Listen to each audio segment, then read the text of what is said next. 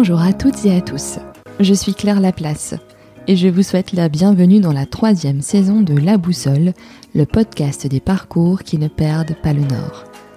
Vous êtes les premiers promoteurs de La Boussole et je vous remercie pour votre écoute du podcast.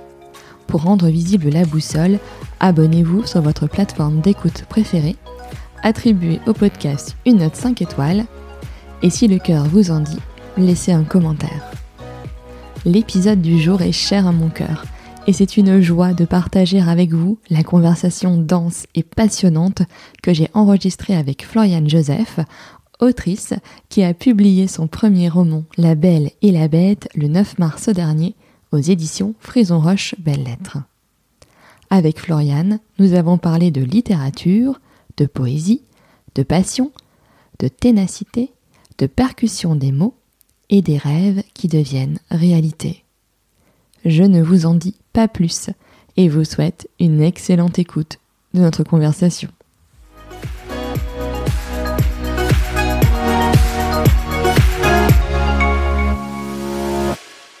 Bonjour Floriane. Bonjour. Bah, je te remercie donc d'avoir accepté ma deuxième invitation dans le podcast, puisque la première fois l'enregistrement était complètement bizarroïde. Donc du coup, tu as eu la gentillesse de bien vouloir euh, revenir pour euh, réenregistrer une nouvelle conversation qui sera proche de la première, mais peut-être aussi différente. Donc euh, je suis très contente. On verra. Alors bon, d'abord Floriane, tu es une autrice, tu écris à la fois des romans, mais aussi, enfin, tu as écrit un roman qui était publié, La Belle et la Bête, et tu écris aussi des poèmes qu'on peut voir sur ton compte Instagram. Et, et, donc je te propose peut-être de te présenter si tu veux bien. Très bien. Euh, donc, je suis Floriane Joseph. Euh, je suis l'autrice d'un roman, La Belle et la Bête, publié aux éditions Frison Roche Belles Lettres en mars 2021. Euh, ce n'est pas mon premier roman écrit, j'en avais écrit un petit peu avant. Et j'écris également des nouvelles, des poèmes. Et je publie mes poèmes sur mon compte Instagram depuis quelques années maintenant, ce qui me permet d'avoir cet espace de partage sans intermédiaire, avec directement les réactions des lecteurs, et de travailler un peu aussi le côté contemporain sympathique à travers la mise en page, les couleurs, ce genre de choses. Et à côté de ça, je suis aussi prof d'anglais. Super. Et donc du coup, Floriane, ton, si on peut revenir ensemble sur ton parcours, parce qu'on a un, point commun, c'est le passage par les, classes prépa. Euh, donc toi, tu as fait ta prépa à Henri IV, c'est ça? C'est ça. J'ai fait deux ans de classe préparatoire littéraire à Henri IV. Euh, j'ai été admissible à normale supérieure, mais après les euros, j'ai pas été admise et je n'ai pas voulu cuber, à savoir euh, refaire une troisième année, parce que j'étais épuisée euh, physiquement, même si c'est bizarre, parce qu'en fait, c'est un travail intellectuel, mais au fond, je me sentais épuisée physiquement, moralement, émotionnellement, tout. Donc, je suis revenue dans le Nord et j'ai continué en fac d'anglais. Donc j'ai obtenu une licence d'anglais et puis ensuite master d'anglais, plutôt axé recherche en littérature. Puis j'ai préparé l'agrégation d'anglais que j'ai obtenue euh, en fait l'année du confinement, du premier confinement. Et ce qui fait que l'année dernière, j'étais professeur pour la première fois pendant mon année de stage dans un lycée. Et cette année, je, poursuis, je suis toujours professeur, mais cette fois à la fac, euh, ce qui me permet d'avoir un petit peu moins d'heures de cours et aussi de commencer ma thèse en même temps, une thèse en littérature sur la poésie et Instagram justement, mais du point de vue anglophone avec la poétesse Langlive. D'accord. Et euh, dans ton master, je crois que tu as fait une thèse sur euh, deux, enfin deux autrices en tout cas. Euh, oui. J'aime bien. mémoire, je pense. ouais, peut-être ton mémoire. C'est ça. Mais cela dit, les Anglais ils disent aussi des ouais, ils disent pareil. donc oui, mon mémoire de première année de master, c'était sur Toni Morrison, son premier roman L'œil le plus bleu, et puis son tout dernier à l'époque, elle est encore vivante, mais elle venait de faire paraître God Help the Child, et je ne sais plus quel est le titre français. Euh, et, j'aime bien changer, du coup j'ai changé euh, pour le mémoire de M2. Je suis passée sur Chimamanda Ngozi Adichie, qui est une autrice nigériane. Euh, et là j'ai travaillé sur ses deux premiers romans, L'Hibiscus pourpre et La moitié d'un soleil jaune, qui racontent notamment la guerre civile qu'il y a eu entre le Nigeria et le Biafra, qui du coup le Biafra voulait faire sécession du Nigeria, sur fond de euh, massacre de la communauté Igbo et plein d'autres. Euh, c'est assez complexe, mais voilà, ça raconte un petit peu ça à travers le destin de deux sœurs. D'accord. Je crois que ce qui t'intéressait particulièrement, c'était euh, la, percussion des mots euh, et, le fait qu'elle mélangeait finalement euh, l'anglais, le igbo. Enfin, c'était qu'il y avait de la. Oui, oui, j'étais, je suis fascinée par les par, par les langues. C'est pour ça que j'ai fait de l'anglais. Et du coup, ce que j'adorais dans les romans d'Adichie, c'est que elle, elle écrit en anglais. C'est aussi sa langue. Euh, elle a été scolarisée dans la langue anglaise au, au Nigeria. Maintenant, elle vit aux États-Unis, je crois, en partie. Mais elle met beaucoup de mots de sa langue maternelle, qui est l'Igbo, dans le texte, et finalement, ça, glisse très bien dans le sens où les personnages sont, parlent les deux langues, euh, et que énormément de, personnes, de toute façon, au Nigeria, parlent au moins deux langues, que ce soit l'anglais l'Igbo, euh, l'anglais et le Yoruba, le Yoruba et le Hossa. Et, et on voit dans ses œuvres aussi le les tensions qui peuvent, euh, la richesse de ce multilinguisme, de cet environnement où tout le monde parle plusieurs langues, et en même temps les tensions qui peuvent ressortir. Pourquoi quand deux personnages euh, parlent tous les deux deux ou trois langues, soudain il y en a un qui dit tel mot dans une autre langue? Pourquoi il y a un changement de langue au milieu d'une phrase quand un certain sujet arrive? Et donc on voit un peu les, rapports de force qui s'établissent et puis changent et se, se reconfigurent euh, au fur et à mesure. Et je trouvais ça passionnant d'étudier ça, les changements de langue dans dans l'histoire. Super. C'est passionnant aussi de t'écouter en parler. Merci, j'espère ne pas être trop rébarbatif parce que je me doute que quand on n'a pas lu le livre et qu'on n'a pas trop... Peut-être que ça peut paraître abstrait, donc j'espère que je l'explique bien, j'essaye.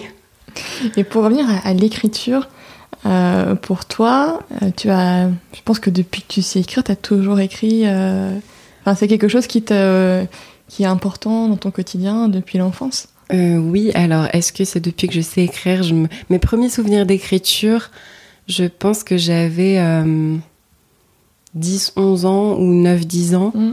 Euh, je me souviens très bien que, oui, peut-être juste avant le collège, ou en tout cas à partir du collège où mes rédactions souvent avaient des bonnes notes et la professeure de français m'aimait bien, où j'ai commencé à ce moment-là à, à, participer à des concours d'écriture. Et oui, et la première fois que j'ai eu une une publication littéraire. Finalement, c'était assez jeune, je crois que j'avais 12 ans, donc j'étais au collège et je lisais, euh, j'empruntais au CDI le magazine Virgule, qui était étiqueté le magazine littéraire des 12-15 ans. À chaque fois, il y avait, on revenait sur un auteur un peu classique, euh, et il y avait une page avec euh, des poèmes envoyés par des lecteurs, donc des collégiens. Et donc je l'ai fait une fois, et j'ai eu la, la surprise merveilleuse une fois à la récréation, donc à 10h, un matin pluvieux, je sais même plus s'il pleuvait, mais je, je crois que c'était pas le plein, le plein été. J'ai ouvert le nouveau numéro de la revue et j'ai vu que mon poème était dedans. Donc j'étais très très heureuse. Et après, euh, tu as, quand est-ce que tu as commencé à écrire ton premier roman? Quand est-ce comment comment c'est venu du coup? Alors c'était plutôt euh, après, juste après la prépa. En fait, euh, pendant tout mon collège, mon lycée, j'écrivais, mais j'écrivais plutôt des nouvelles, mmh. ce qui me permettait de les terminer. Bien sûr, j'ai des romans inachevés. Euh, des, voilà, des grandes idées euh, géniales, et puis j'écrivais deux chapitres, et puis ça s'arrêtait. Euh, je pense quand on est petit, je pense ça arrive à tout le monde, on n'a pas beaucoup l'endurance pour écrire mm. un roman complet. Et finalement, quand j'ai, je me suis retrouvée en prépa, j'ai été complètement sevrée de l'écriture. J'avais pas le temps. J'avais déjà, j'avais pas le temps de lire, donc j'avais encore moins le temps d'écrire. J'avais le temps pour rien du tout, en dehors du travail scolaire. Et, et j'ai ressenti le manque. Je me suis vraiment aperçue que ça me, ça me manquait beaucoup. J'avais envie d'écrire, j'avais plein d'idées qui mûrissaient dans ma tête. J'ai quand même vaguement écrit, mais une ou deux petites nouvelles par-ci, par-là, mhm. euh, quand j'avais euh, une journée, une demi-journée de libre euh, prévue un mois à l'avance. Mais en tout cas, voilà, l'idée d'écrire quelque chose d'un peu plus important, plutôt de la taille d'un roman, euh, est venu à ce moment-là. Et donc, dès que j'ai arrêté la prépa, l'année d'après, pendant ma licence 3 d'anglais, j'ai écrit euh, en une année deux romans finalement, deux tout petits romans, mais, mais quand même des romans euh, qui ont été refusés partout. Mais, mais ça m'a quand même donné. voilà, le pli était pris, l'élan était là. Et donc, voilà, pendant que je recevais des lettres de refus pour le premier roman, j'étais en train d'écrire le deuxième. Pendant que j'envoyais le deuxième de nouveau à à d'autres maisons d'édition, bah, j'ai commencé à écrire le troisième. Et il se trouve que le troisième était La Belle et la Bête. D'accord. Et euh, comment, comment, comment tu as réussi finalement à, à dépasser euh, les refus des maisons d'édition? Parce que des fois, voilà, c'est pas forcément évident. Euh, après, de se remobiliser. Et, et comment tu as fait pour être publié finalement? Alors, finalement, il y a eu deux choses. Il y alors, il y a le côté un peu comment j'ai pu dépasser ça. Ben, je savais pas trop comment m'arrêter d'écrire, tout simplement. C'était une pensée assez effrayante. Des fois, je me disais, euh, Mais en fait, au bout de combien de manuscrits on s'arrête? À partir de quand on se dit c'est un échec, je ne sais pas écrire? Au bout de trois manuscrits refusés, au bout de 10, au bout de 20, au bout de 5 ans, de 10 ans, de 20 ans Est-ce que je vais passer ma vie entière à écrire des, des manuscrits qui ne seront jamais lus et jamais publiés par personne? Et puis un jour, quand je serai vieille, que j'aurai 80 ans, euh, j'aurai des petits-enfants qui jetteront tous les cartons en se disant, oh là là, euh, mamie, elle écrivait des trucs vraiment nuls. Enfin, ça me faisait très très peur. C'est drôle un mhm. peu maintenant à dire, mais c'était une angoisse euh, assez marquante. J'y pensais des fois le soir avant de m'endormir, ça m'aidait pas à m'endormir. Et finalement, la seule chose qui me faisait continuer, c'est que je, bah, je me voyais pas arrêter. Je, je me voyais pas. Il fallait qu'un jour ça fonctionne parce que je ne voyais pas d'autre. Je pouvais pas imaginer l'avenir autrement. Donc je continuais. Euh, après, j'étais soutenue aussi par des amis et par euh, ma famille quand même. Je me souviens d'une lettre de refus assez méchante que j'ai reçue. J'ai reçu très peu de lettres de refus méchantes. Hein. Plutôt, j'en ai reçu des positives, même qui étaient encourageantes. Mais il y en a une qui était un peu cruelle. Et donc, j'ai beaucoup pleuré. Et bon, je me souviens qu'il y avait ma sœur Tara euh, et ma mère, et les deux m'ont consolée. voilà, étaient très gentilles. Donc, j'ai continué. Comment j'ai pu ensuite arriver à, à me faire publier? En fait, c'est drôle parce que c'est quand j'ai créé mon compte Instagram. Donc, au moment où je me suis dit, ah là là, j'en ai marre des lettres de refus, je crée mon compte Instagram, comme ça je publie mes poèmes dessus, c'est moi qui décide, personne ne me dit non. Et en fait, j'ai une amie que j'avais rencontrée en prépa, mais dont j'étais pas si proche que ça à ce mhm. moment-là. C'était une amie, mais c'était pas. On avait peu de discussions, juste toutes les deux toutes seules. Elle est en train de faire un master euh, de lettres. Elle était censée passer l'agrégation de lettres d'ailleurs, je crois. Enfin, c'était un peu ce qui était prévu. Et elle se rendait compte qu'elle qu'elle avait pas envie et que peut-être elle voudrait travailler dans l'édition. Et je pense que c'est tombé au bon moment, ça s'est télescopé. Au moment où elle, elle se disait ça, elle a découvert mon compte Instagram et mes poèmes. Elle m'a dit, mais en fait, t'écris, c'est bien ce que t'écris, je savais pas, j'adore. Et elle s'est mise en tête de me faire publier. Bon, il y a eu quelques rebondissements, euh, les... on voulait pas forcément publier de la poésie, elle a changé de maison d'édition, euh, et finalement, elle a atterri aux éditions euh, Kiwi. Les éditions Frison Roche Bellette n'existaient pas à ce moment-là, ils ont été créés par les éditions Kiwi ensuite. Euh, et, elle a donné donc mon manuscrit de roman, euh, La Belle et la Bête, euh, à, ses collègues, à son patron, donc à Édouard Frison-Roche. Et, j'ai reçu un appel pendant le premier confinement d'Édouard qui me disait Bah oui, oui, on a lu le manuscrit, on est très enthousiaste, on veut bien le publier. Donc j'étais très, très heureuse. J'imagine, tu te. plus, c'est quand même assez inattendu, quoi, comme appel. oui. Bah, je, je, savais qu'on allait s'appeler, je savais que c'était plutôt un oui mais j'avais un peu peur quand même. Et puis surtout, euh, il faut quand même dire que j'avais eu des faux espoirs avant. Euh, en fait, dans la maison d'édition où Paloma travaillait avant, euh, ils avaient accepté de publier mes poèmes, j'avais signé un contrat et finalement ça s'est mal passé et, et Paloma a, démissionné et, finalement mon contrat est tombé à l'eau. Donc, mm. en termes de faux espoirs, je, voilà, elle, elle avait trouvé une nouvelle maison d'édition qu'elle adorait. Elle m'a dit mais si si, je vais leur donner ton, je vais, je vais donner le manuscrit de ton roman, ça va marcher cette fois. Mais j'étais un peu sur ma réserve. Enfin, je me disais, on, on verra bien. tant que c'est pas fait, c'est pas fait. Mais c'est vrai que j'avais aussi un peu plus d'espoir peut-être pour ce roman-là, que je trouvais mieux écrit que les autres. Et puis euh, je sais que euh, j'avais eu encore à ce moment-là peu de lettres de refus, j'avais envoyé à peu de maisons d'édition, et les quelques-unes à qui j'avais envoyé avaient été plutôt encourageantes. Euh, Flammarion m'avait répondu très gentiment que c'était pas mal, mais hmm, ça ressemblait un peu trop à de la littérature euh, jeune adulte, qu'ils n'avaient pas de collection pour ça, mhm. mais qui m'encourageait à leur envoyer mon prochain roman. Donc c'est un peu frustrant et en même temps ça encourage quand même. On se dit, mais c'est pas totalement nul. Du coup, j'avais un peu d'espoir quand même. Ben, finalement, cette fois, ça s'est concrétisé. Et après, du coup, comment ça se passe euh, avant qu'un livre soit publié, les corrections, le dessin, parce qu'il est hyper beau. Enfin, je veux dire, la couverture, elle est vraiment très belle. Euh, finalement, ça se fait un peu par à coup, j'ai l'impression. Alors, je sais pas si c'est pareil dans toutes les maisons d'édition, mais euh, du coup, ce qui s'est passé, c'est qu'au moment où j'ai signé mon contrat, on m'a demandé d'envoyer, même si j'avais, ils avaient déjà le manuscrit entre les mains, ils m'ont laissé deux trois mois pour éventuellement faire de dernières corrections. Mhm et puis euh, leur renvoyer. Je crois que c'était pour l'été qu'il fallait que je leur envoie avant le 31 juillet, quelque chose comme ça. Donc j'ai fait un peu ça. Et ensuite, il s'est rien passé pendant plusieurs mois. Et finalement, euh, deux, trois mois avant la publication en mars, euh, mon éditrice est revenue vers moi en me disant bah ça y est, on s'occupe de toi. Et du coup, bon bah voilà, correction. Et donc en fait, elle me renvoie tout simplement le document Word avec des commentaires de partout, mmh. des propositions d'annotation. Ça peut être des grosses, des grosses choses. Ça peut être en général sur, un chapitre ou sur un paragraphe entier, comme ça peut être juste une virgule ou juste un et qui, s'en va. Il y a aussi d'autres personnes de la maison d'édition qui ont relu, Katia, la directrice éditoriale, et d'autres éditrices. Euh, pour que voilà tout le monde puisse un peu donner son avis, vérifier qu'il restait pas de coquilles, ce genre de choses. Euh, pour la couverture, je crois qu'on m'avait prévenu encore un ou deux mois avant. On m'avait montré quelques essais. La couverture a presque pas changé par rapport à ce qu'on m'a montré. Euh, je crois que le fond était rose au mm. début, et c'est vrai qu'avec la robe rouge, ça faisait un peu rouge rose. ouais, je trouvais un peu beaucoup. Ça faisait presque un peu girly mm. et déjà que le thème c'est vrai peut-être parler un peu plus à des femmes j'avais pas envie qu'il y ait cette étiquette de c'est un livre feel good pour les femmes euh, à lire sur la plage. Non pas que ce soit euh, pas bien ce genre de livre, mais j'avais peur, j'avais peur d'une étiquette en tout cas. Toi, tu voulais pas que ton livre soit perçu comme ça. C'est ça. Mm. Et, finalement, du coup, on m'a renvoyé la même couverture quasiment. Il y avait peut-être un, ou deux, un ou deux détails en plus sur euh, le masque où il y avait le petit oiseau qui avait été rajouté. Et avec un fond bleu. Et finalement, toutes les couvertures de cette collection dans euh, la collection Ex Nihilo, donc les romans euh, de la maison d'édition Fraison Roche Belles Lettres, euh, ont toute cette couverture bleue, d'un très beau bleu sombre. Et du coup, cette collection n'existait pas en fait, finalement, c'est avec la publication de ton roman.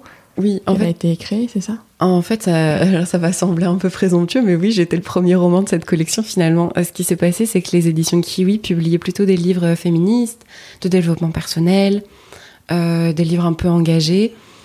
Et du coup, pour un roman un peu littéraire, ils n'avaient pas forcément non plus de collection. Mais au lieu de me dire non, eux, ce qu'ils ont fait, c'est qu'ils ont quasiment, bah, ils ont carrément créé la maison en se disant, bah après tout, on va, on va se lancer dans la littérature. Donc, euh, créons cette collection et cette maison d'édition. Super. Et, euh, et, après, donc une fois que donc, les collections sont faites, le livre part à, à l'imprimerie, du coup. C'est ça. Voilà. Euh, quand tu reçois le premier exemplaire entre les mains, qu'est-ce que tu ressens? Euh, C'était vraiment génial. En plus, ce qui s'est passé, c'est que j'ai mis du temps à le recevoir. Je crois qu'on m'avait dit c'est bon, tu devrais l'avoir dans 2-3 jours. En fait, je l'ai eu peut-être 10 jours plus tard, mais 10 jours c'est long. En fait, ça fait une semaine où tous les matins, je me réveillais en me disant ah là là, est-ce que le facteur va passer? Ça va arriver. Puis du coup, je bougeais pas trop de l'appartement. Je restais à l'appartement. À un moment, j'étais pas là. J'avais demandé à mon copain de rester au cas où. Puis finalement, ça n'arrivait pas, ça n'arrivait pas.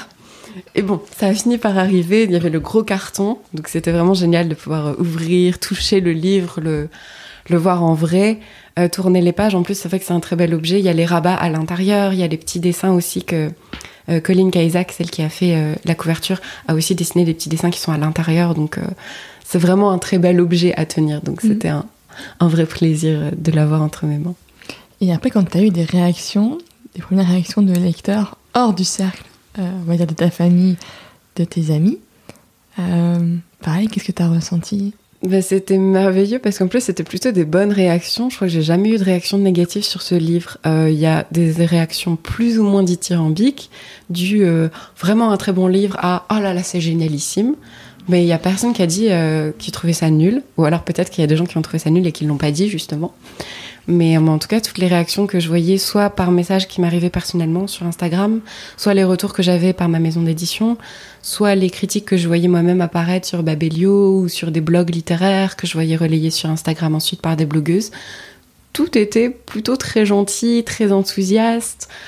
Euh, donc donc j'étais vraiment très heureuse et puis c'était très intéressant de voir euh, ce qui avait plu et pas plu parce que finalement il y a plusieurs personnes qui m'ont dit qu'elles avaient beaucoup aimé euh, tel ou tel passage mhm. et il y a un passage en particulier moi j'ai failli le supprimer parce que je trouvais ça trop je me suis dit oh là là euh, ça, ça fait pas avancer l'histoire c'est un petit passage un peu poétique mais bon est-ce que c'est vraiment utile? Est-ce que est-ce que c'est juste pour me faire mousser que je laisse ce passage? C'est peut-être peut-être qu'il faut l'enlever. Et mon éditrice m'a convaincu que non, il était quand même beau, on pouvait l'alléger, mais on allait le garder. Et plusieurs personnes m'ont dit, oh là là, ce passage est magnifique, c'est génial. Donc en fait, heureusement, euh, plusieurs personnes m'ont dit qu'à oui, elles aimaient par exemple le personnage de Yago, qui est le fou euh, du roi, le fou du sultan. Donc euh, c'est intéressant d'avoir un retour réel pour savoir si ce que moi j'aime est aussi aimé par les lecteurs, ou inversement, s'il y a des choses que moi j'ai failli supprimer et qu'en fait j'ai bien fait de ne pas enlever.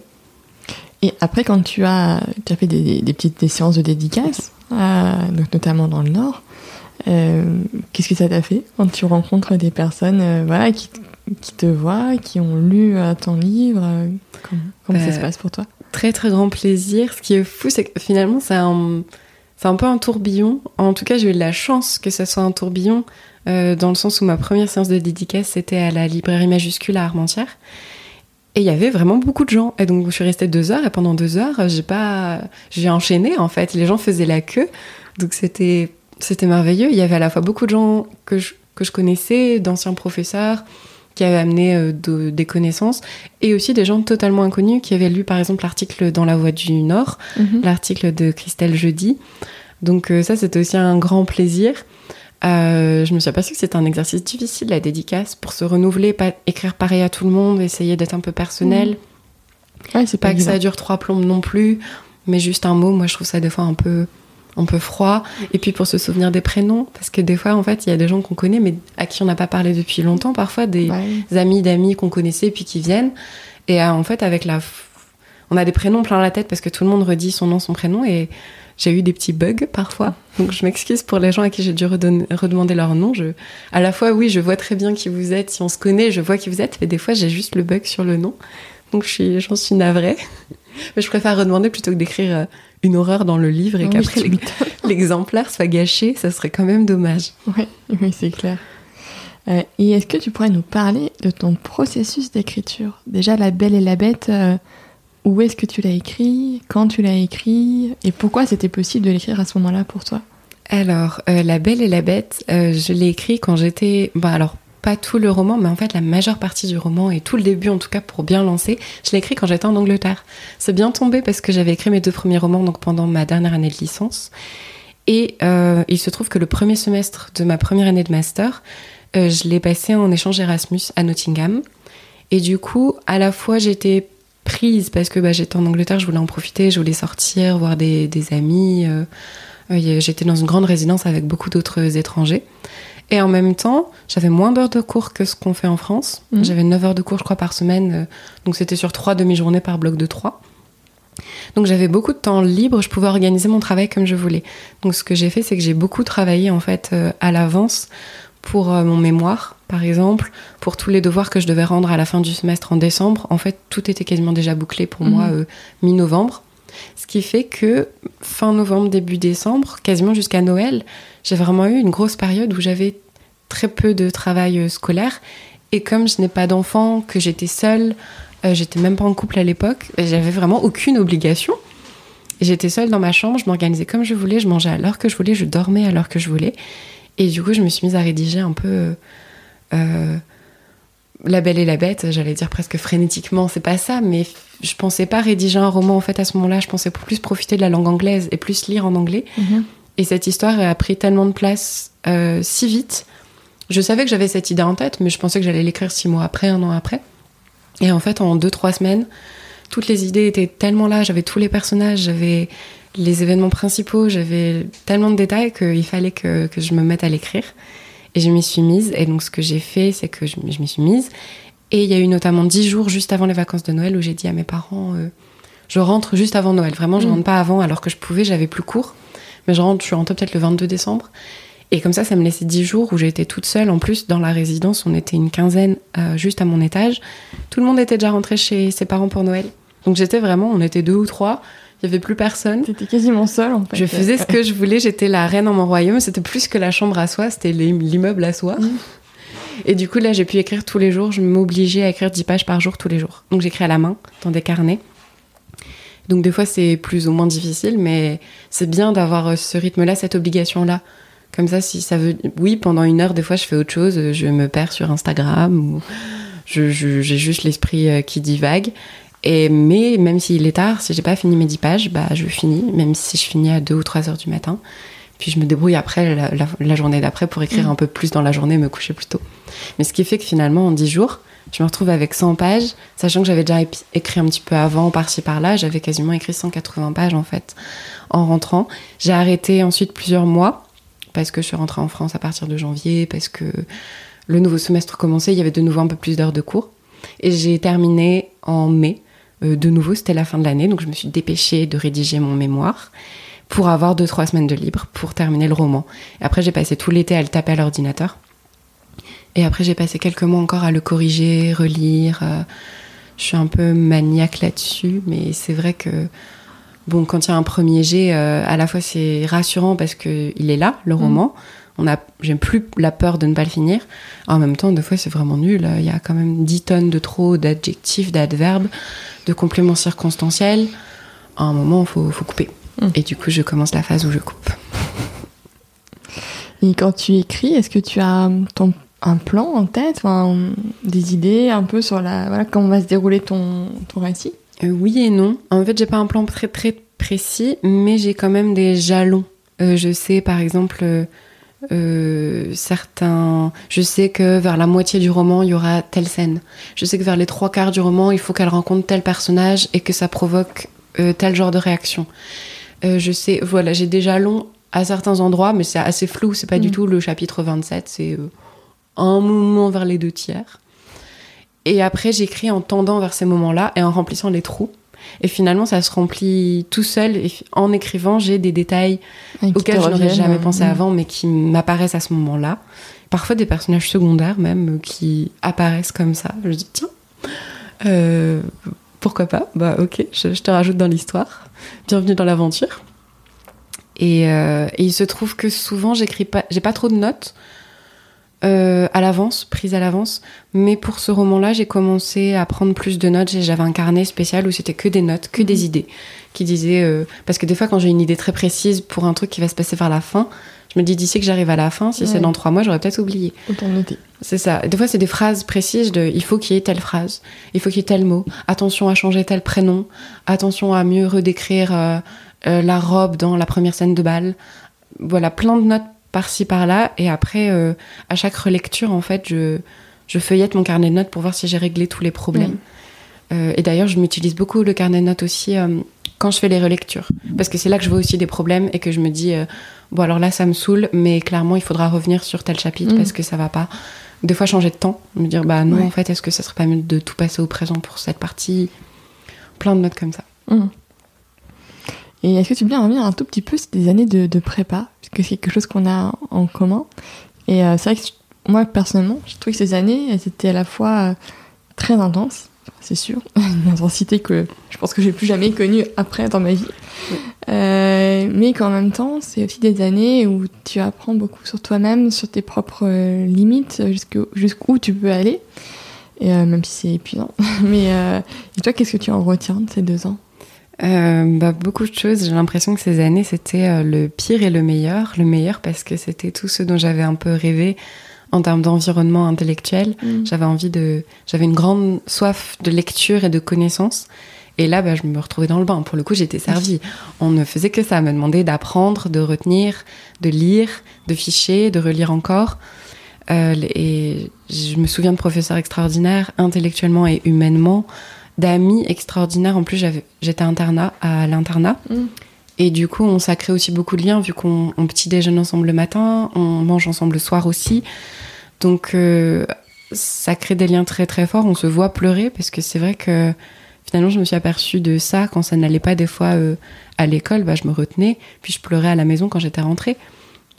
Et bah, quand la maison, en fait, c'est l'école, parce qu'on est à l'internat, peut pas se retenir éternellement, donc on finit par pleurer devant ses amis, mais du coup, c'est les amis qui font le rôle Oui. de la famille Qui et console. qui consolent et qui disent non mais t'inquiète ça va aller euh, on va sortir boire un verre on va ça va aller donc tout ça c'était un peu le meilleur et puis le pire c'est que c'est vrai que c'est très fatigant et très désespérant dans le sens où c'est jamais assez Mhm. on en demande toujours plus alors c'est bien parce que c'est vrai qu'on va jusqu'aux limites et, et que quand on pense qu'on a atteint la limite ben on découvre qu'en fait on non il reste encore un tout petit bout encore après mais, mais c'est assez désespérant de, de tout donner. En plus, avec un peu cette, cette, ca- cette caractéristique qu'on a tous, je pense, on prépare un peu du bon élève qui veut bien faire. Et quand on lui dit, bah là, c'est pas assez bien, bah pas de souci, je vais travailler plus, je vais lire plus, je vais. Mais il y a un moment où les heures, elles sont limitées dans la journée, on ne peut pas physiquement faire plus. ouais. Et pourtant, on continue de nous dire que c'est pas assez bien. Et ça, c'est ça, c'est un peu difficile. Et c'est vrai que j'ai fini la prépa en me disant que j'étais vraiment très très bête et que et j'avais même peur de pas réussir à la fac tellement je me sentais stupide, Ah que oui. j'allais jamais rien réussir, que j'allais jamais avoir de diplôme, que j'allais être au chômage. Enfin, c'était horrible. Bah, maintenant, rétrospectivement, je me dis, je donne des cours à la fac, euh, j'ai eu l'agrégation, je fais ma thèse, tout va bien. Mais j'étais dans cet état d'esprit et il a fallu plusieurs mois pour en sortir et pour euh, reprendre un peu confiance en moi, en mes capacités et le plaisir aussi, juste Ah oui. bah, de lire. Je pense que j'étais un peu déçue de la prépa dans le sens où je pensais que j'allais lire beaucoup de choses littéraires et on m'a fait plus Mhm. lire de la théorie.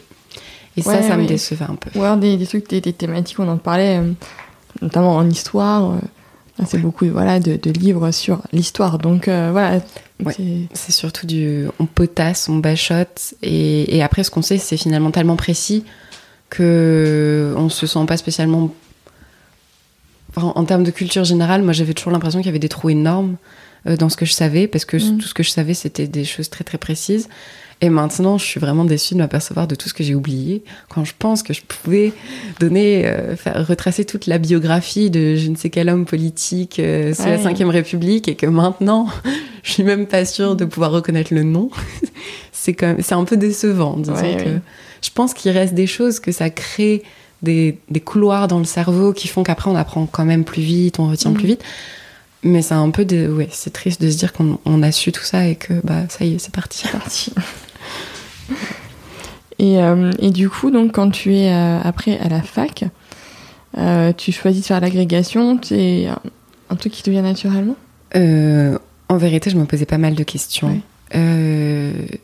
J'hésitais d'ailleurs à peut-être partir plutôt dans le monde de l'édition, euh, partir vers le monde de la traduction. Mais en fait, quels que soient les secteurs que j'aimais, tout le monde me disait c'est bouché. La traduction, c'est bouché. Tu traduiras jamais de romans. Tu traduiras euh, des notices de meubles Ikea, euh, ce qui est nécessaire, hein, mais bah, ça fait moins rêver. L'édition, bon, bah, voilà, ça restait un peu d'autant plus bouché que je sortais, j'avais un master de recherche en littérature. Donc oui, c'est un peu dans le domaine, en même temps, c'était pas un master d'édition. Euh, en plus, c'était à Paris. À ce moment-là, moi, j'étais revenue à Lille, donc je me posais la question est-ce que je, est-ce que je repars sur Paris ou pas? Je me suis dit bon, le but depuis des années, c'est quand même plutôt devenir prof à la fac pour avoir du temps pour écrire. Ouais. En fait, le but ultime, c'était ça. Ouais. C'était toujours quand même de garder cette idée d'être écrivain euh, en tête. Donc je me suis dit bon, je tente quand même l'agrégation et j'essaye au moins une fois et puis je vois. Si je l'ai pas, je sais pas ce que je fais. Est-ce que je la retente? Parce qu'on me dit qu'il faut toujours au moins essayer deux fois ou est-ce que non, je repars pas une année, euh, pour le coup je vais ailleurs. Et puis finalement je l'ai eu, donc la question ne s'est pas posée, ça m'a beaucoup soulagée. Plus que de la joie, j'avais l'impression de ressentir un grand soulagement. Mm. Et Un peu genre, je peux passer à autre chose peut-être aussi. c'est ça, Mm. c'est fait. J'avais l'impression d'avoir coché une obligation sur une liste, ce qui est pas forcément la fin recommandable. Peut-être que du coup je l'ai pas passé pour les bonnes raisons aussi. Pe- Peut-être que c'est aussi l'environnement dans lequel j'étais où Mm. je sortais de prépa, tous mes tous mes amis passaient l'agrégation. euh, bon, c'est ça qu'il fallait faire après. Bon, c'est- c'était un peu un parcours déjà tracé. Et en même temps, bon, maintenant que, que j'arrive à m'approcher un peu plus de ce que je veux faire, à savoir faire une thèse en littérature, me garder du temps à côté pour écrire parce qu'il y a un peu moins d'heures de cours à la fac, je me dis que j'ai eu raison. Mais c'est Mm. vrai que sur le moment même, avec l'incertitude de est-ce que je vais l'avoir ou pas, c'était comme la prépa, c'était beaucoup d'énergie dépensée pour quelque chose qui n'était pas de la littérature et qui, de nouveau, m'a empêché d'écrire pendant un an. Mm. Donc, euh, pour le coup, en prépa, je ne le savais pas que j'avais absolument envie d'écrire. Je m'en suis aperçue pendant, quand je ne pouvais pas écrire. Pour le coup, quand j'ai attaqué l'année d'agrégation, je le savais. C'était une chose que j'avais en tête. Pendant un an, tu ne vas pas pouvoir euh, écrire de prochains romans. J'ai quand même écrit un peu, j'ai écrit des poèmes. C'est pour ça aussi que c'est bien Oui. les poèmes, ça laisse du- On peut écrire un peu à droite à gauche, mais je savais que oui, j'ai attaqué cette année euh, en sachant que j'allais pas ressortir en ayant écrit un nouveau roman. Et ça, ça Mm. me rendait un peu triste. Ouais. Après, des fois, c'est bien aussi de faire une petite pause pour repartir. Et, Oui. euh, voilà. Bah, du coup, j'ai écrit un autre roman euh, finalement l'année d'après, après l'agrégation. Finalement, c'est bien, ça me fait des années comme ça où je suis productive après. Oui. Après la prépa, voilà, je, Mm. je me, je me suis mise à écrire sérieusement. Après l'agrégation, je suis repartie à fond sur les poèmes, un, un nouveau roman, des nouvelles. Donc euh, oui, c'est bien en un sens. C'est que tes poèmes, pour en reparler euh, quelques, quelques mots, pour ceux qui te suivent sur Instagram, sont de très jolis poèmes. Certains, euh, il y en a qui ont la forme un peu de haïku pour certains. Mhm. euh, donc c'est la, les- les- la poésie japonaise très, très courte. Euh, D'autres qui sont plus classiques. Euh, toi, du coup, qu'est-ce qui te plaît C'est de jongler finalement entre les différents styles, même des calligraphies d'ailleurs, je crois, Mhm. certains. euh, ouais. Euh, moi, j'adore jongler, oui. Ça vient vraiment comme ça vient, suivant le sujet. Alors, j'aime bien les choses un peu classiques, donc je, je suis quand même une grande fan des poèmes avec des quatrains et des alexandrins. Ouais. Mais du coup, j'adore aussi que ça soit un peu plus court avec des, des alexandrins coupés, où c'est juste finalement, au lieu d'avoir un seul verre en alexandrin, bah, ça donne deux verres mm. de six pieds chacun. je trouve que c'est un modèle un peu plus simple parfois et qui entraîne un peu plus aussi quand on veut raconter une histoire, un poème un peu plus long. Et j'adore aussi les formes courtes qui parfois, en, bah, effectivement, dans un haïku juste avec trois vers, peut comme une petite bulle de poésie qui éclate comme ça à l'air de rien. Surtout sur Instagram où des fois on n'a pas forcément le temps de lire euh, les 10 slides euh, du poème. Et ça peut faire du bien juste de lire euh, trois lignes comme ça qui passent dans le, quand on déroule le fil d'actualité et qui mettent un petit peu de douceur dans, dans la journée. J'aime bien cette idée que les lecteurs peuvent aussi voir mes poèmes rapidement le soir en rentrant de chez eux dans le métro ou en attendant un train et que ça va pas leur prendre 10 000 ans comme un roman qui prend un peu plus de temps à lire et que c'est pas à eux de faire l'effort d'aller vers une littérature qui a du mal à se glisser dans leur vie quotidienne mais que c'est aussi la littérature qui peut se faire euh, un peu plus petite et discrète pour trouver juste le petit interstice dans, dans, nos vies surchargées et quand même euh, s'insérer là où il y a de la place. tout à fait, tout à fait. Euh, et, euh, et dans, on va dire dans les, dans les retours que tu as sur tes poèmes, parce qu'en plus ta communauté, forcément, le mm. fait que tu aies en plus publié un, livre, elle commence à, à grandir. À grandir un peu. Est-ce que il y a une publication de tes poèmes qui sont envisagés? C'est tout à fait envisagé. Bah, ce qui est bien, c'est que les éditions Fraison Roche Belles Lettres donc, ont créé la collection de romans Ex Nihilo. Et un tout petit peu après, je crois, ou presque en même temps, mais un peu après, ils ont créé la collection Hors des lignes. Euh, or euh, comme de l'or, le matériau, mm. pour le jeu de mots, et qui est une collection de poésie. Et du coup, ils ont sorti trois titres jusqu'ici. Et, euh, et, là, j'ai eu l'occasion, euh, le, le, roman La Belle et la Bête était sélectionné pour le prix de la vocation. Donc, je suis allée à Paris il y a une semaine ou deux. Je suis repassée à la maison d'édition. J'ai pu parler à, à, mon attaché de presse et à Katia, la directrice éditoriale, qui m'ont dit que je pouvais envoyer un manuscrit de, de mes poèmes, du coup, euh, rassembler un peu tout ce qui est éparpillé sur Instagram et proposer un manuscrit pour euh, mm. envisager une publication en 2022. Donc là, c'est la sélection qui doit être difficile, j'imagine. Euh, euh, ou finalement, pas tant que ça. Oui et non, euh, dans le sens où j'essaye de rester chronologique pour l'instant. Je me dis, je vais peut-être pas tout mettre, vu qu'il y en a quand même beaucoup. Mhm. Finalement, ça fait peut-être 3 ou 4 ans que j'en écris. donc on va peut-être pas tout mettre d'un coup. Il y en a certains qui sont en anglais, donc déjà, bon, bah, ils sont écartés, même s'il y en a moins. et puis sinon, j'essaye de oui, mettre ceux qui sont un peu plus anciens et finalement dont j'ai l'impression qu'ils sont. Je suis plus sûre d'eux. Déjà, quand je publie un poème sur Instagram, ça veut dire que ça fait souvent quelques semaines, voire quelques mois qu'il est écrit mhm. et que je suis à peu près sûre qu'il va plus changer. C'est ça, c'est la forme définitive. À ce moment-là seulement, je le publie sur Instagram. Et finalement, pour le manuscrit, là, je suis en train d'y travailler et de rassembler des poèmes. Je choisis aussi ceux qui sont plutôt anciens et qui, même par rapport à des nouveaux déjà publiés sur Instagram, qui pourraient encore un peu être modifiés, euh, si l'envie m'en prenait. Les plus vieux écrits il y a 2-3 ans, bon bah c'est comme le bon mmh. vin, j'ai l'impression que voilà, ils sont là, ils ont donné tout ce qu'ils avaient à donner, il n'y a plus besoin d'aller les embêter maintenant, ils sont bien comme ils sont et je peux les rassembler. Et j'essaye aussi de garder un minimum de mise en page dans le manuscrit. Je ne sais pas ce qui sera possible de faire avec la maison d'édition, mais il y a certains poèmes, ça serait très beau s'ils étaient en couleur. Pas tous, mais il y a des calligrammes. Euh, s'ils avaient un fond coloré et que le calligramme pouvait ressortir dessus, ça ah serait génial. Euh, il y en a certains, euh, je pense à Ton nom, le poème sur le clitoris, où en fait c'est un acrostiche. On peut lire clitoris, j'écris ton nom avec la première lettre de chaque vers. Et donc c'est vrai que quand je l'avais publié sur Instagram, bah, j'avais mis ces premières lettres en couleur pour attirer l'œil du lecteur, parce qu'on pense pas forcément à regarder. Donc ça serait sympa aussi si dans le, le recueil papier, on pouvait garder un peu ces traces-là. Et je pense qu'en plus, ça serait alors forcément j'en ai envie parce que c'est mes poèmes et que je les ai imaginés comme ça, donc j'ai envie du meilleur pour eux. Mais je pense que ça serait un très bel objet livre qui mm. pourrait un peu désacraliser la poésie, mais dans le bon sens du terme, et, et que des gens se disent ça a pas l'air d'être un, vieil ouvrage poussiéreux de gens qui vont parler de choses que je vais pas comprendre. Euh, vu qu'il y a des dessins et vu qu'il y a des couleurs, ça doit pas être si horrible que ça. Je peux peut-être tenter. Oui, ça peut donner envie et en tout cas lever un peu les, les tabous. C'est ça. Euh, J'aimerais bien que ça démocratise euh, finalement la poésie. Et puis c'est vrai que du coup tu parles de, poésie, de, féminisme. Euh, c'est vrai qu'en ce moment on redécouvre aussi beaucoup de, de, poétesses, je sais pas voilà, si on dit poétesse, voilà. et c'est vrai que la dernière fois, on parlait notamment de René Vivien. Enfin, voilà, c'est. qui est quand même une, une poétesse qui a été longtemps méconnue. Moi-même, j'ai découvert très récemment.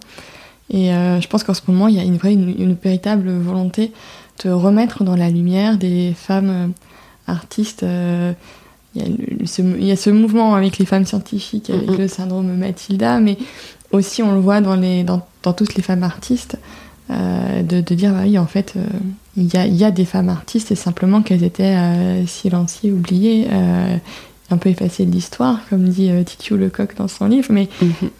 je, je, trouve que toi, du coup, ce que tu fais par ta poésie et par ce que tu écris, tu t'inscris aussi finalement dans ce mouvement-là? Euh, bah, c'est très gentil.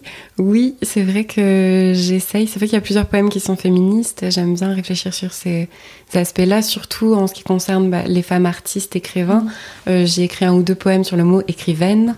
J'ai écrit un poème sur le mot autrice, qui euh, lui aussi existait en fait, mais qui a été rayé des dictionnaires par des académiciens à l'époque. parce qu'ils avaient décidé qu'ils n'avaient pas très envie finalement que des femmes écrivent et quelle meilleure solution que d'enlever le mot qui désigne mm. les femmes qui écrivent. Mm. Et je trouve ça, plus j'étudie ça, plus euh, ça me donne envie d'écrire aussi sur ces femmes et de les remettre en lumière et d'écrire sur ces problématiques parce que je trouve ça euh, déjà pas juste et énervant, mais vraiment hypocrite. Parce que non seulement, c'est vrai qu'on a un peu empêché les femmes d'écrire, mais qu'en plus, aujourd'hui, on se serve de cette excuse pour ne même pas reconnaître les femmes qui, malgré tous les obstacles, ont réussi à écrire, je trouve ça déloyal à un point. Mais c'est horrible. Effectivement, à propos de René Vivien, mais moi j'ai adoré la poésie quand j'étais petite. J'ai découvert Victor Hugo, Baudelaire, Rimbaud, Verlaine, et je retenais très très facilement et je retenais plein de poèmes par cœur. Et, là, je découvre maintenant bah, René Vivien, je l'ai lu dans le, dans le train euh, l'autre jour, euh, il y a une semaine peut-être, euh, quand je rentrais du travail. Et je me disais, mais c'est extraordinaire ce qu'elle écrit, c'est aussi bien que, que Baudelaire, que, que, que, tous les grands, les plus grands poètes qu'on étudie à l'école. Mais on l'étudie pas à l'école, personne ne m'avait donné son nom, je l'avais vu dans aucune revue, je l'avais pas vu dans le magazine Virgule.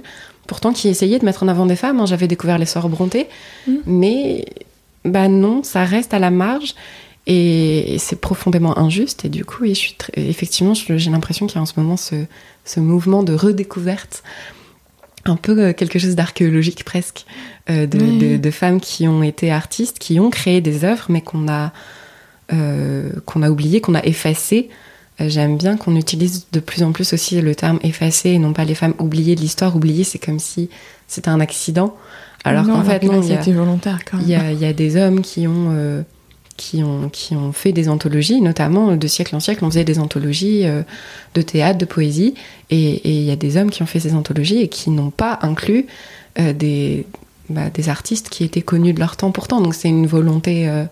c'est actif, donc c'est un processus. C'est vrai que moi, je me rappelle dans mes anthologies de la poésie, il n'y a pas très très peu quoi de, de femmes, même après, tu vois, en, en prépa, euh, dans les textes, alors que, on va pas me dire qu'il n'y a pas des philosophes euh, femmes, euh, quand même Anna Arendt, voilà. dans, pareil, dans les autrices en, littérature, enfin, on n'en étudie quasiment pas. Mm, c'est vrai. Mais ils essayent de faire des efforts, j'ai l'impression, mais ils s'arrêtent un peu vite dans leur quête. C'est-à-dire qu'à partir du moment où. Mais si, regardez, il y a une femme, ça veut dire qu'on n'est pas misogyne. Mais oui, mais s'il y a 10 livres au programme et qu'il y a une femme, Mm, disons que la femme reste cantonnée justement à ce rôle-là du je suis la femme auteur, je prouve que les femmes ont écrit. Et, c'est dommage parce que s'il y en avait plus, ben on pourrait finalement presque oublier que ce sont des femmes et mm. juste les considérer comme des auteurs parmi des auteurs.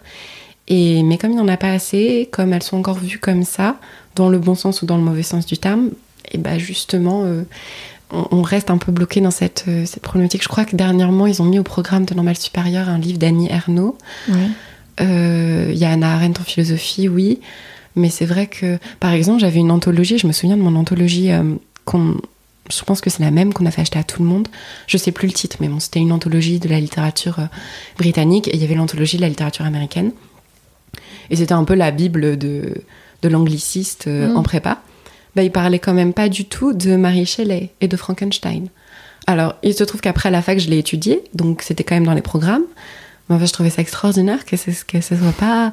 Même pas mentionné, quoi. bah ouais, quand même. Ouais. Quand même. Alors qu'il y avait euh, tous tous ses amis de l'époque. hein. Il y avait Mhm. Byron, il y avait. Mais elle, euh, non. Et je, et je, je ne comprends pas. Et je crois qu'en plus, je me demande si c'est pas des femmes qui avaient fait cette anthologie.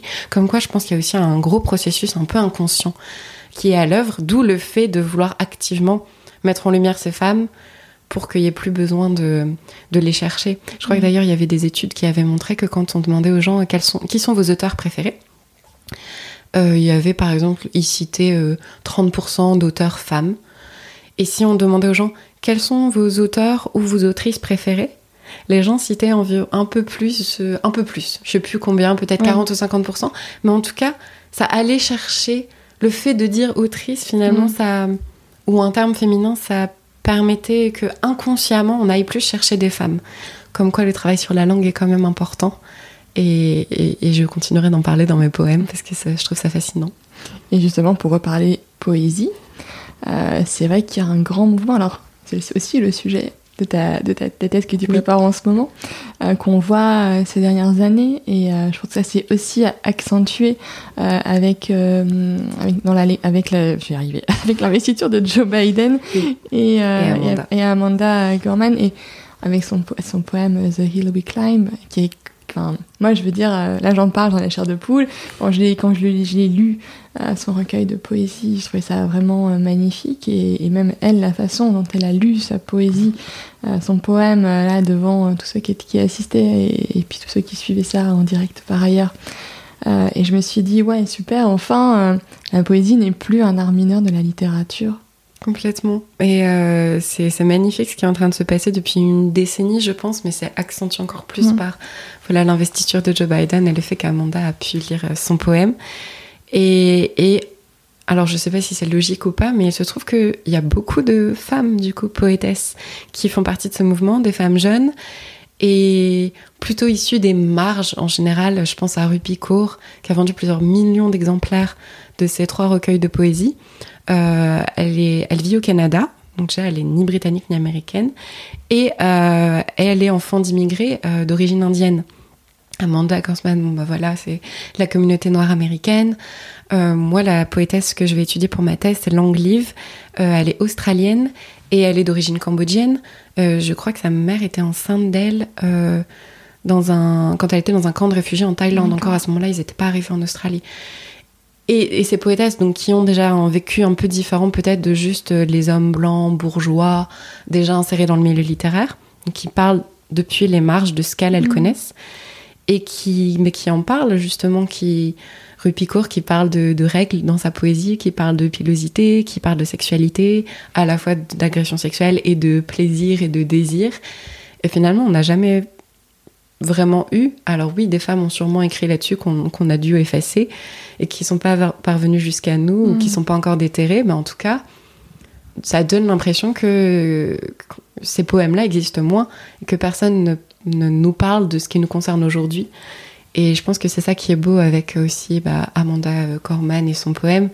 Euh, tu disais que ça donnait la chair de poule, mais ce qui est, je pense que c'est ça que ça a fait à beaucoup de gens parce que c'est un poème qui parlait de nous ici maintenant. Mm. Et je pense que c'est rare, les gens associent beaucoup la poésie à des vieux poètes. Oui, ou des trucs un peu abstraits. Des trucs un peu euh, voilà. abstraits, un truc sur une jolie fleur au printemps. Bon, c'est Mm. mignon, hein, mais des poèmes qui parlent de problèmes sociaux, qui parlent de réconciliation, de construire une société, qui parlent de racisme, de sexisme, de politique finalement. Bah, c'est un peu plus rare et en même temps, je pense que c'est ça aussi dont les gens ont besoin. Ce côté très paradoxal à la fois d'embrasser des problématiques réelles du monde concret et en même temps de le faire avec la poésie, ce moyen un peu détourné, beaucoup moins, beaucoup moins direct, beaucoup moins politisé, justement plus doux, plus artistique, pour, euh, pour attaquer euh, par le biais de quelque chose de plus doux des problématiques un peu frontales, un peu violentes parfois. Et cette espèce de paradoxe que permet la poésie, euh, je pense que c'est ça aussi qui plaît peut-être aux gens, à la fois cet échappatoire Mm. du monde difficile, peut-être avec le confinement et tout, on se rend compte qu'on a aussi besoin de, de poésie. Et en même temps, euh, ce côté, euh, on y va, on rentre dans la bagarre et, et on parle de nous maintenant, aujourd'hui. La poésie n'a pas à parler que des fleurs du, 20 du 19e siècle. Oui, c'est sûr. Même si, tu vois, je trouve que le, le mouvement pour le moment, il est surtout très visible, on va dire en langue anglaise. Tout à fait. Que ce soit plutôt aux États-Unis ou, au Royaume-Uni. en France, ça commence, mais on a quand même aussi tout ce classicisme derrière nous qui rend peut-être le mouvement un petit peu plus lent à, à éclore, à éclore ici, même si il y a des des poètes, euh, je pense à euh, Suleiman Diamanka par exemple, euh, voilà, enfin des gens comme ça, et même d'une certaine mesure les livres de Maïdis de Carangal à certains endroits mhm. ont, une, en tout cas des, sonorités qui sont très proches de la, de la poésie et, et, qui amènent en fait la poésie dans notre quotidien où on peut faire aussi passer des messages et faire de la poésie politique. et je pense que bon, les choses avancent, euh, mais euh, on a peut-être, ouais, on est peut-être un petit peu plus classique que les autres, euh, les autres pays. Je pense que ça va venir, c'est sûrement dû effectivement à ce côté. Bon, la France, on pense toujours à la France comme l'exception culturelle. Mm. Des fois, ça peut être dans le mauvais sens du terme, avec ce côté un peu trop classique, un peu trop en haut de la montagne, sur une montagne vénérable et ancienne et très haute, avec tous ses ancêtres merveilleux. Mais à un moment, peut-être que ça empêche aussi d'aller vers la nouveauté. Ça empêche d'oser poster de la poésie sur les réseaux sociaux, ce qui s'est beaucoup passé dans le monde anglo-saxon. Peut-être qu'il y a encore trop de réticence aujourd'hui à se dire oui, si c'est sur les réseaux sociaux, c'est que c'est pas de la poésie ou c'est que c'est pas de la bonne poésie. Mm. Et euh, mais ça commence doucement. Euh, il y a Cécile Coulon par exemple qui a plus de 20 000 abonnés, je crois maintenant, sur sa page Facebook. Et ça a pas mal décollé pendant le confinement. C'était drôle parce qu'en en fait, sur sa page Facebook, régulièrement pendant le confinement, elle mettait des poèmes très beaux mm. et des blagues. Et du coup, il y avait ce, côté euh, très paradoxal, mais génial en même temps, où les gens pouvaient la suivre à la fois pour avoir une petite blague dans la journée qui allégeait la tension euh, générale, et en même temps aussi un poème, parfois un peu plus sérieux, plus mélancolique, plus grave, mais qui était tout doux et qui faisait aussi du bien en exprimant des chagrins ou des peurs, euh, peut-être qu'on traversait tous à ce moment-là, ou qu'on traverse tous dans une vie. Donc ça commence à décoller un peu plus en France, mais c'est vrai que Bon, on n'est pas encore à des, super best-sellers à des millions d'exemplaires comme ils ont euh, dans le monde anglo-saxon, et même dans le monde un peu hispanophone. Mm. Ça commence.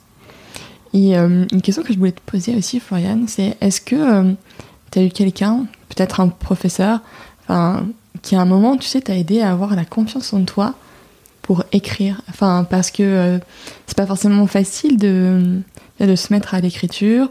Enfin, qu'est-ce qui a fait un déclic pour toi? Euh, Oui, c'est très vrai. J'ai ma professeure de français de sixième a été la première à, m'encourager. Elle m'avait demandé de lire euh, l'une de mes rédactions au moment devant toute la classe. Et ça a un peu commencé comme ça. Du coup, elle me disait, mais c'est super bien écrit. J'aimais écrire, mais peut-être que je ne me rendais pas trop compte. Mm. Et elle m'a un petit peu aiguillée. C'est elle qui m'a mise au courant, je pense, des concours d'écriture qui avaient lieu euh, euh, qui était organisé euh, pour les collégiens avec le salon du livre de Bondu en mars. Et du coup, j'y ai participé en quatrième et en troisième. À chaque fois, j'ai eu la chance de gagner un prix. Du coup, j'ai pu aller euh, au salon du livre de Bondu. Il y avait les livres des gagnants où il y avait les nouvelles qui avaient été imprimées. Mmh. Enfin, c'était super sympa. Et du coup, oui, oui, elle, elle m'a encouragée. D'ailleurs, je crois que je lui ai donné pendant un moment des carnets manuscrits. Donc la pauvre, elle devait s'abîmer les yeux, mais mais en plus, les carnets d'enfants, les trucs à moitié aimantés avec euh, des boutons et plein de strass et de paillettes collées mmh. dessus, où j'écrivais mes petites histoires et je lui donnais, elle corrigeait les fautes, elle me disait oui, c'est bien. À l'époque, j'avais pas d'ordinateur, j'écrivais tout à la main et puis ça restait à cet état-là. Et après, euh, je pense vers la fin du collège, j'ai demandé un ordinateur pour pouvoir taper mes textes à l'écrit. C'était un peu ça le deal, c'était pas pour jouer à des jeux vidéo ou pour avoir MSN ou Facebook ou je sais pas quoi, c'était pour taper mes textes. Euh, et après, je pense que j'ai dû avoir d'autres professeurs aussi qui m'ont encouragée. Euh, je parlais. Alors, on était moins sur le domaine de l'écriture, mais c'est vrai que je parlais pas mal de littérature avec ma professeure de seconde. Et après, finalement, pas tant que ça. Oui, pour le déclic, pour le côté vraiment quand j'étais mm. petite et qu'il fallait peut-être qu'on me guide. Et après, je me souviens pas de tant de gens différents que ça qui m'auraient dit oui, c'est bien ce que tu écris, continue. Euh, même s'il y a eu voilà plus d'autres professeurs aussi euh, où c'était moins personnel, mais du coup qui venaient me féliciter par exemple parce qu'en salle des profs il y avait l'affiche qui disait que j'avais gagné un prix, donc ils venaient me voir dans la cour en me disant bravo, c'est très bien. Donc oui j'ai été, j'ai eu la chance d'être d'être soutenue et en même temps il y a des moments où j'avais au lycée je me suis sentie plus seule je pense. Au collège j'avais un peu toutes ces réussites là, tous ces professeurs et au lycée euh, j'ai commencé à participer à d'autres concours où je gagnais pas, ou alors j'étais finaliste et après je gagnais pas, donc j'étais un peu frustrée pour le prix du jeune écrivain, Mhm. ça m'est arrivé trois fois. Donc à chaque fois j'étais à ça d'être publiée, et en fait non. Et, et là je me disais un peu, mince, euh, j'ai l'impression d'avoir pris un mauvais tournant, et ça ne marche pas. Mais bon, j'ai persévéré. Et donc tu parlais de donc d'avoir cet ordinateur pour pouvoir euh, recopier tes manuscrits parce que toi tu passes dans l'écriture par un processus d'abord d'écriture manuscrite euh, et après seulement tu, tu recopies finalement euh, tes, tes textes. Oui, alors euh, j'ai bien conscience que je perds du temps et qu'à l'ère euh, de l'ordinateur, c'est un peu dommage. Mais je j'arrive pas à écrire le premier jet à l'ordinateur. J'ai l'impression d'être coincée dans l'écran de l'ordinateur, euh, qui est, je sais pas, très plat, très. qui a pas de distance, il n'y a pas de profondeur de champ. Alors que quand je suis sur euh, le papier, déjà j'aime bien quand même cette sensation. Enfin, je sais pas si ça vient de mon enfance du coup ou pas, mais j'adore cette sensation d'écrire à la main, avec le petit bruit de la plume et l'encre. Mhm. J'adore. J'aime bien acheter des beaux carnets avec du papier épais et tout ça, j'adore aussi. Et j'ai vraiment cette impression que j'arrive à aller au-delà du carnet. Je suis plus dans juste j'ai une page devant moi, ça s'ouvre dans ma tête et je vois vraiment ce que je suis en train d'écrire. Je vois euh, le bal où Leïla va danser, je vois les robes tourbillonner, j'entends les bruits, je sens les odeurs.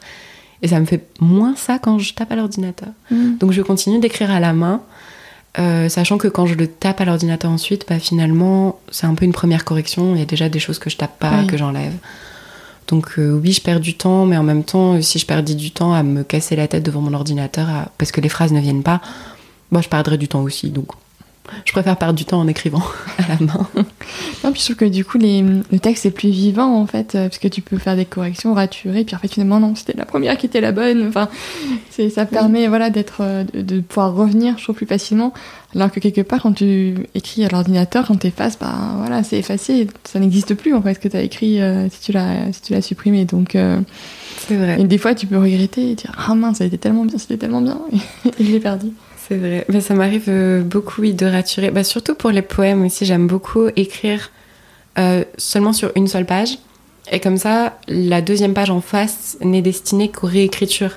Comme ça, quand j'ai mis trop de ratures sur un même poème et que je n'arrive plus à comprendre ce que j'ai voulu me dire, pouf, je le réécris comme du Mhm. coup la nouvelle version sur la page d'en face. Et comme ça, je peux toujours avoir euh, tous les éléments sur une même page, dans une même vision, d'un coup. Et j'aime beaucoup ce processus-là. Alors, je le fais un peu moins quand j'écris un roman parce que, oui, il y a des ratures, il y a des paragraphes qui bougent, il y a des astérix de partout. Et en même temps, euh, c'est pas là que je corrige vraiment. Je me dis pas, euh, quand je suis en phase d'écriture, j'essaye vraiment d'avancer. C'est comme, un, comme une course, il faut pas regarder en arrière. Mm. Du coup, j'essaye vraiment de pas me dire, oh là là, aujourd'hui, j'ai pas envie d'écrire, je vais relire les pages d'hier. Non. J'essaye de pas faire ça parce que sinon, je vais faire quoi? Je vais être énervée, je vais corriger, euh, je vais un peu perdre confiance en moi en me disant, mais finalement, c'est pas si bien que c'est ce que j'avais écrit, est-ce que ça vaut la peine de continuer? Donc, une fois que j'ai commencé, je, je trace. Ouais. Tu avances. Voilà. Mais après, c'est fait que je, je corrige. Alors, quand je corrigeais des nouvelles, j'imprimais. Une fois que c'était tapé à l'ordinateur, je corrigeais à la main, je remettais sur l'ordinateur, je réimprimais. Donc ça faisait beaucoup de versions, mais c'était possible parce que c'était des nouvelles qui Oui. faisaient que 10 pages quand j'imprimais. Merci euh, à l'imprimante et à mes parents de m'avoir laissé imprimer. mais quand c'est un roman, ouais, c'est un peu plus compliqué de imprimer 200 pages comme ça, corriger à la main, refaire. Donc j'essaye de corriger directement sur l'ordinateur, mais je fais des sauvegardes régulières. Ce qui fait que si un jour à la fin, je veux regarder entre la première sauvegarde et la dernière sauvegarde, genre, je peux avoir quatre ou cinq versions Mm. différentes du roman à des dates différentes. Donc je peux toujours regarder un peu quel genre de choses ont changé, ce qui a disparu ou pas. Oui. Et du coup, tu, pour parler sur écriture, est-ce que tu, tu prépares un, un deuxième, euh, un deuxième roman, du coup? Oui, du coup, je suis en train de corriger en ce moment même euh, euh, un nouveau roman qui n'a rien à voir avec La Belle et la Bête, qui est beaucoup plus court euh, et qui se passe sur une seule soirée. En fait, pendant une soirée, on suit six personnages qui sont six amis qui font une soirée ensemble et on passe dans leur tête de l'un à l'autre et on finit par comprendre un peu quel lien les lie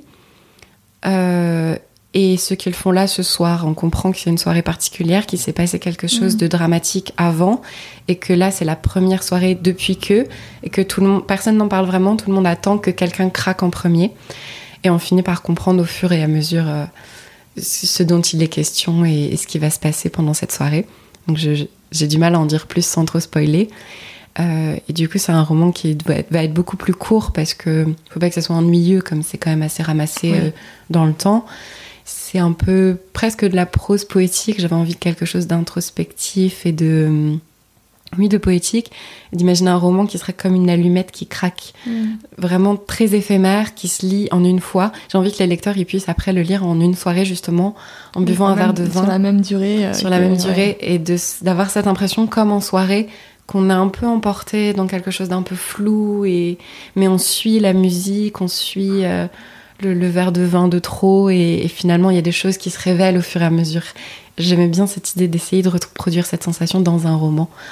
Et bon, peut-être que j'y arriverai pas. Il faut que je que j'allège pas mal parce que c'est encore un peu c'est lourd à des moments, c'est trop et je pense qu'il faut voilà essayer que je de se rapprocher du côté volute de fumer peut-être de quelqu'un qui fume pendant la soirée et quelque chose d'assez profond mais léger en même temps qu'on puisse suivre dans une espèce d'hypnose. Ouais, J'ai hâte de découvrir ça. Est-ce que tu as une idée de la sortie prévue? Euh, non, pas Non, vraiment, parce que du coup, comme je suis encore en train de le corriger, je sais même pas combien de temps. Souvent, ça me prend quelques mois quand même de corriger, Ouais. à, à jongler avec la vie réelle à côté. euh. Donc, j'essaye de me dépêcher. hein. Peut-être que ça sera fini dans un mois ou deux, mais je préfère me laisser au moins six mois. Et à partir de là, seulement, je le soumettrai à la maison Mhm. d'édition, qui elle-même peut-être me dira bon bah il faut faire telle et telle correction, ça va prendre un certain temps. Suivant les autres livres qu'ils veulent publier, euh, voilà, peut-être que ça pourrait paraître en 2022 ou en 2023. Ça, il faut trouver une place parmi les Ouais. autres auteurs aussi. Du coup, euh, bientôt, au moins dans des, voilà, dans les 2-3 ans à venir, mais je peux pas dire euh, là une date précise. Ça marche. Euh, et puis, euh, du coup, comment toi, tu arrives à ce qu'on parlait, tu dis voilà, entre le moment d'écriture, le moment de ma vie réelle, même si c'est quand même la vie réelle aussi, Oui. l'écriture, euh, à trouver ton équilibre et est-ce que ton ambition, ça serait de pouvoir vivre uniquement de l'écriture? Ah Oui, ça, ça serait le grand, grand rêve de ma vie. Ce serait de pouvoir en vivre, de ne faire que ça de ma journée, de, me lever le matin et de me dire, bah alors aujourd'hui, je vais écrire quelle scène, quel poème, euh, ou pouvoir rencontrer des lecteurs. Enfin, j'adorerais, même si j'aime bien mon, mon travail de professeur, hein, et que ça a quand même un rapport avec la littérature. Le grand rêve, ça serait d'être écrivaine à plein temps. Euh, du coup, comment je m'organise? Bah, Je fais ce que je peux. Euh, j'ai de la chance quand même, je suis assez jeune encore, j'ai pas d'enfants, et j'ai un travail qui est quand même assez flexible au niveau des horaires. Mhm. Je suis pas du lundi au vendredi de 8h à 18h dans un bureau. Donc ça me permet quand même d'essayer de jongler comme je peux. Et après, j'essaye de me donner des règles. Euh, bah, par exemple, pour le nouveau roman qui s'appellerait peut-être Les vivants sont des rois, euh, je m'étais collé un post-it sur l'escalier qui disait 10 pages par jour, euh, au moins une fois par semaine. Et en fait, j'essayais de me trouver une journée où j'avais pas cours ce jour-là et où j'essayais de pas trop avoir de, de travail à faire pour les cours, donc pas de copie à corriger, pas d'interro à préparer. Oui, pas Et trop de sollicitations extérieures pour ça. pouvoir te mettre un peu dans ta bulle euh, pour, pour écrire. Voilà, j'arrive pas à écrire un roman euh, juste deux heures par-ci, deux heures par-là. Faut que j'ai au moins la journée. Et, Ouais, euh, faut et quand même du- te plonger dedans. Enfin, c'est ça. Mais du coup, d'avoir bah, la journée entière. Euh, donc j'essaye de les trouver par-ci par-là, une journée par-ci, une journée par-là. Euh, pour La Belle et la Bête, j'avais eu de la chance, j'avais réussi à me trouver qu'à 10 jours complets d'affilée. Ah oui, quand t'étais en Angleterre. Quand j'étais en coup. Angleterre. Ouais. Donc euh, pareil, j'ai de la chance, je suis prof, donc je sais très bien qu'au niveau de l'année scolaire, peut-être qu'en mai-juin, euh, j'aurai plus de liberté, donc je peux peut-être à ce moment-là me bloquer une semaine entière ou deux semaines. Donc voilà, j'ai des choses comme ça en tête. J'essaye d'avancer le reste de mon travail en fonction de ça. Des fois, c'est pas facile, mais bon, j'essaye. Et j'essaye aussi de quand même garder un lien avec l'écriture, de faire quelque chose de littéraire, même si je n'écris pas un roman. C'est-à-dire que c'est soit écrire des poèmes, Mhm. j'arrive ça à le faire un peu plus au quotidien, une heure par-ci, une heure par-là. Soit mettre en page des poèmes, parce que finalement j'en j'en écris, j'en écris, mais après faut, faut les taper à l'ordinateur, faut choisir la police, faut choisir la couleur de fond pour le compte Instagram. Ça prend du temps aussi. Euh, soit euh, euh, relire une vieille nouvelle, soit envoyer quelques mails à des blogueuses ou, ou des choses comme ça. En tout cas, faire quelque chose qui, ça a l'air bizarre dit comme ça, mais qui peut, euh, euh, qui est consacré à ma carrière littéraire, en tout cas à ma vie Mhm. d'écrivaine, même si c'est pas de l'écriture euh, en soi d'un Mhm. nouveau roman. Tu travailles pour Floriane l'écrivaine. Voilà. Ça, je travaille pour, euh, pour Floriane l'écrivaine. Et, et des fois, c'est dur de s'accorder ce temps-là aussi, parce que entre le travail, euh, le, travail classique qui paye le loyer. Et aussi les gens, bah, des fois, voilà, il faut. C'est dur de dire non, non, je vais pas prendre un verre avec mes amis ce soir parce que je voulais écrire. non, on va pas regarder de film avec mon chéri ce soir parce que je voudrais écrire. Et des fois, bon, bah, faut trouver un juste milieu entre la vraie vie et la vie littéraire. C'est tout un programme. Voilà. bah, merci beaucoup, Floriane. Tu vois, on a dépassé l'heure. Donc, euh, non, c'est très bien. Et euh, du coup, je vais te poser les trois dernières questions euh, du podcast. Même si pour la première, je, devine un peu la réponse. on parle beaucoup d'étoiles, d'étoiles polaires, de, de, notre objectif, notre but dans la vie. Et pour toi, ce serait quoi? Bah, Mon but, mon étoile polaire, ce serait de, de devenir écrivaine à plein temps. Et ce qui me fait très plaisir dans cette idée, c'est cette ce sentiment que je pourrais consacrer vraiment, euh, me consacrer aux deux grands piliers de ma vie, à savoir ce pilier-là d'être écrivaine à plein temps et le pilier un peu plus des gens que j'aime. Parce que finalement, quand je, quand je dois naviguer entre mon travail et l'écriture, bah, si je peux retirer des choses, finalement, c'est aux gens que j'aime. C'est des mmh. soirées avec des amis, c'est des soirées avec ma famille, c'est ces choses-là qui disparaissent parce qu'il faut bien que quelque chose à un moment euh, disparaisse. Et du coup, j'aimerais bien avoir plus de temps pour l'écriture et aussi pour eux et donc euh, voilà, ça serait ça l'objectif, d'être écrivaine à plein temps pour pouvoir écrire et avoir plus de temps libre euh, pour le reste, pour l'émotion, pour l'amour. Et si tu avais du coup un livre à conseiller à nos auditeurs? Moi, je conseillerais euh, Décomposé de Clémentine Beauvais, qui est un livre qui est paru dans la collection L'Iconopop des éditions de l'Iconoclaste, qui est une nouvelle collection d'ailleurs toute jeune de poésie. Et en fait, c'est un roman en vers libre qui reprend euh, décomposé, ça, ça reprend en fait le poème de Baudelaire, La Charogne. À la fin, il y a de mes amours décomposés. Et en fait, elle donne la parole à la charogne, dont elle imagine euh, que, que c'est un cadavre de femme, en fait. Mhm. Et cette femme raconte sa vie, comment elle, est, elle en est arrivée là, comment elle s'est retrouvée morte sur le bord d'un chemin. Et c'est une femme qui n'a pas fait d'études de médecine, puisqu'elle ne pouvait pas à l'époque, mais qui s'est débrouillée comme elle pouvait, et qui notamment réparait les femmes et donc il y a tout un jeu sur l'aiguille et le fait de recoudre des femmes, et également les aiguilles qui peuvent permettre euh, des avortements. Mhm. Et donc il y a tout un univers féminin finalement, à la fois difficile parce qu'on parle d'avortement, etc., et à la fois très très doux. C'est ça qui est beau dans ce roman en vers libre. Il est très court. Vraiment, faut pas que ça effraie les lecteurs, cette idée du roman en vers libre. C'est très court, c'est très doux. Ça se lit tout seul, ça glisse tout seul. Euh, et, c'est poétique à souhait pour parler de choses un peu difficiles aussi. Euh. Bref, c'est une petite merveille. Merci Floriane. Et enfin, est-ce que tu aurais un ou une invitée à me recommander pour le podcast ben, Je recommanderais, euh, elle s'appelle Claire d'ailleurs aussi, du compte Instagram des pages et des lettres. elle est lilloise. Et donc c'est une blogueuse littéraire, donc elle a un blog et elle a un certain nombre d'abonnés sur Instagram où elle partage du coup bah, ses, chroniques. Et elle est vraiment adorable. J'ai eu l'occasion de, la rencontrer pour euh, La Belle et la Bête. Et elle est très très sympa. Et ce qui est le petit plus ou le petit côté original de son compte Instagram, c'est qu'elle euh, est très décontractée. Oui, elle fait des, très belles photos, des très belles mises en scène euh, pour mettre en avant les livres. Et en même temps, elle, dit aussi quand, quand ça va pas, quand il y a des échecs, quand elle quand elle a pas aimé un livre ou quand elle a pas réussi à être jurée d'un prix qui l'intéressait, par exemple. des fois, elle parle face caméra en étant euh, bah voilà, habillée normalement avec un t-shirt, un jogging, pas forcément en faisant attention à ce qu'il y a derrière elle, est-ce qu'il y a bien le vase avec les fleurs et le petit livre de Gallimard qui fait bien dans le fond. Il y a quelque chose de très frais, très naturel au fond chez elle qui fait du bien. C'est comme une bonne copine qui parle de littérature et qui fait des recommandations. Et, euh, voilà, je, ne peux que la recommander. Bah super, bah merci beaucoup Floriane. Merci à toi. Et alors pour te suivre, c'est sur ton compte euh, Instagram, Floriane Joseph, euh, mon prénom et mon nom, tout simplement. Et puis n'hésitez pas à lire donc La Belle et la Bête que vous pouvez trouver dans toutes les bonnes librairies indépendantes et même les plus grandes.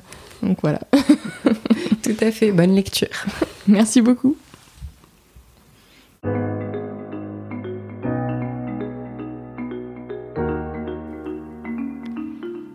J'espère que cet épisode vous a plu. Si vous appréciez ce travail, partagez le podcast autour de vous, abonnez deux personnes de votre entourage et dites-le moi sur Apple Podcast. Je vous donne rendez-vous dans deux semaines pour un nouvel épisode. D'ici là, portez-vous bien et n'oubliez pas de regarder votre étoile polaire.